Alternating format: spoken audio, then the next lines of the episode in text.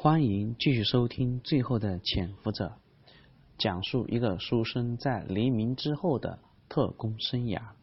我们继续讲海珠桥查案，这一节讲的是送死的任务。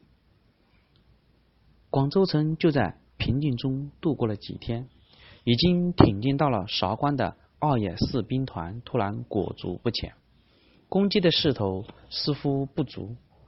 广州城内中央社控制的报纸开始连篇累牍的报道，解放军已经是强弩之末，广州可保无忧。虽然宣传如此，但是国民党内部也陷入了争论。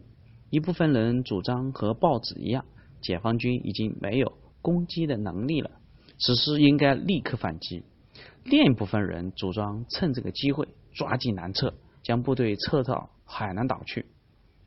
另外一部分人则是支持加强广州的防务，不要主动出击。说实话，现在国民党部队确实已经被解放军打怕了，主动去进攻无疑是找死。湖南、广西方向的白崇禧仗着自己小诸葛的名号，仅在青树坪附近打了四野先头部队幺四六师一个冷不防，但是三个师。围攻了两天两夜，就是吃不掉幺四六师这一个师。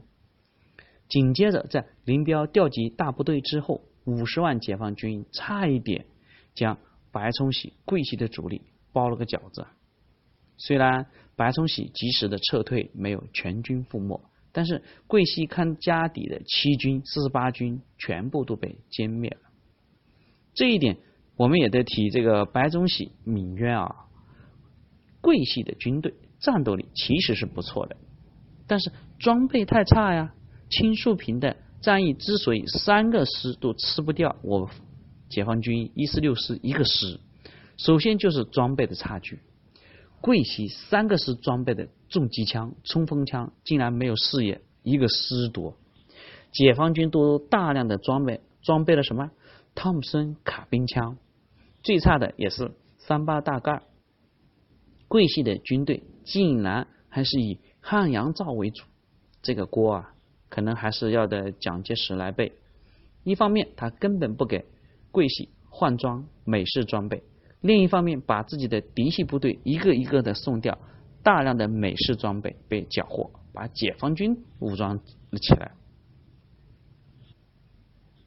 广州的国民党不知道的是，二野四兵团和。四野十五兵团之所以没有继续攻击广州，只是因为四兵团陈赓和四野林彪在攻击方向上产生了分歧。陈赓坚持要先取得广州，占领雷州半岛，封锁大陆国民党撤退到海南岛，以备以后降低解放海南岛的难度。林彪主张两个兵团向西进攻，抄桂系的后路，配合四野主力将桂系全歼在广西境内。这个争论往来了几天，最后在中央的指令下，还是采取了陈赓的意见，所以就导致了两个兵团加两个广两加两广中队二十二万二十二万人在韶关一带滞留，也给余汉谋带来了错误的判断。就在广州的国民党军官对下一步行动争吵的时候，解放军两个兵团在取得统一命令之后，立刻开始行动，直取广州。这一下，广州这边的争论已经没有必要了，因为仅仅几天到十月九日，新丰英德一线已经被突破，广州已经彻底的暴露在解放军的面前。对于余生、胡林颖以及保密局和警备司令部的很多人来说，那个最后的命令即将要开始执行了。十月十日，这个双十节，正常情况下这一天，国民党系统都要开大会庆祝，保密局同样如此。但是现在各单位已经没有心情和时间去操办这些事了。不过这一生这一天啊，余生仍然接到了命令，带着毛中心几个人赶回了珠岛宾馆。此时，郭旭已经飞走了，他奉命去了重庆。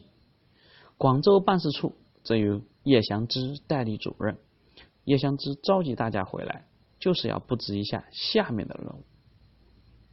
既然赶上了双十节，还是要表示一下的。中午时分，叶祥之在珠岛宾馆大厅设宴招待了最后留守的这些保密局特务们。在宴会上，余生又看到了胡林颖和林峰。就在几天前，胡林颖偷偷的找机会飞给了自己几根金条。林峰说他也收到了一条。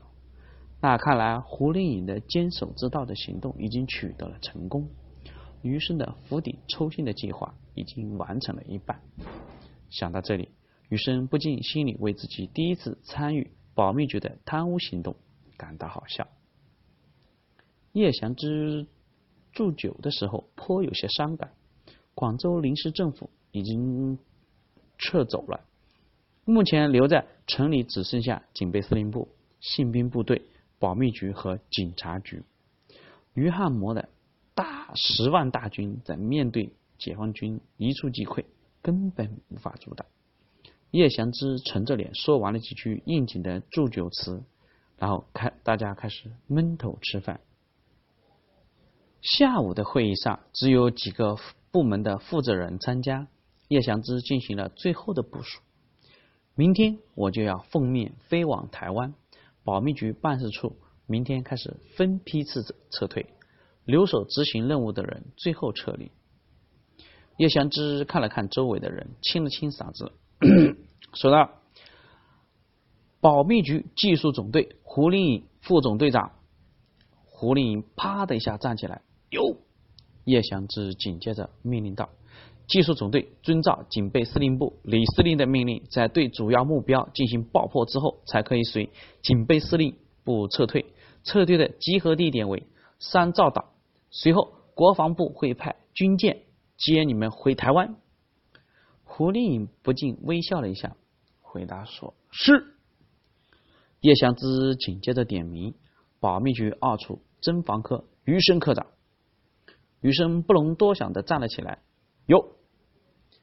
紧接着，叶祥之说道：“余科长带着侦防科的人继续控制消防队，在技术总队完成爆破之后观测。”破坏的效果，最后随军撤退。撤退集合点在汕头十二兵团司令部。话音刚落，屋子里几个特务都对余生投来了同情或者幸灾乐祸的目光。在国民党序列里，断后的一般没有好下场，也有人不明白。余生一直是闷声不响的，但一直都能高升和重用。一般高升和重用吧，关键时刻还要去执行这种几乎等于送死的差事，真是搞不懂。余生心里也有点奇怪，自己居然会安排在这种毫无意义的危险差事。他在回答是的时候，脑子里也在想，自己到底是哪个地方得罪了叶祥之。他倒不怕死，如果被俘虏能澄清身份也算个好事。可就是想弄白弄明白自己怎么失宠呢？余生坐下来的时候，忽然察觉到角落里有个目光正在扫视自己。他迅速对用眼睛一瞥田九金，看到他的眼神，余生有点明白了。前天胡林颖给自己送几条大鱼。林峰也得到了一条，估计是这个田九金得到了什么风声，不管是出于嫉妒还是别的，他很有可能向叶祥之告状了。毕竟他跟叶祥之也有些年。在确定了这个问题以后，余生反而有些坦然了，只是内部的倾轧而已，这并不可怕。会后，叶祥之在会议室留住了余生。余余科长，难道你对你的任务没有？一点都不满吗？余生一个例证，为党国尽忠是卑职的一项追求。如今党国命运坎坷，正是疾风知劲草，板荡尽忠诚的时刻。我愿意为党国尽忠到最后一刻。余生的正儿八经的回答让叶祥之没有了接话。他想了想，接着说：“余科长啊，我也知道你是一个忠诚的人，不然毛局长也不会那么重视你。可我想给你一个忠告：保密局是一个大家庭，跟以前的军统是一样一样的。有些时候啊，你得了利益，也不能忘了你的家里的人嘛，是吧？当然，我说的不是说我啊，只是你要多注意这个下属和同僚。现在非常时期，大家都不容易，有些事情我可以睁一只眼闭一只眼，但你们要好自为之啊。叶祥之一番常态的这个苦口婆心。打让余生有点始料未及，不过他也算验证了自己刚才的推测，就是有人眼红了，即使没有证据，但还是告了黑状，这也倒好。余生继续自己的表演，卑职多谢处长的教诲，以后一定注意。叶祥之也没什么话可说，拍了拍他肩膀，一字一句的说道：“我在台湾等你。”这最后的一句话，倒提醒了余生，自己之所以被留到最后，是不是也是一种考验呢？如果自己是地下党，那正好趁此机会留下；如果不是，那就会随军撤退。一个小小的伎俩，余生不禁微笑起来。他再次立正，一个敬礼，说道：“处长，台湾见。”好，关于。这个送死的任务这一节我们就讲到这里，接下来会发生什么事情，我们请听下一节。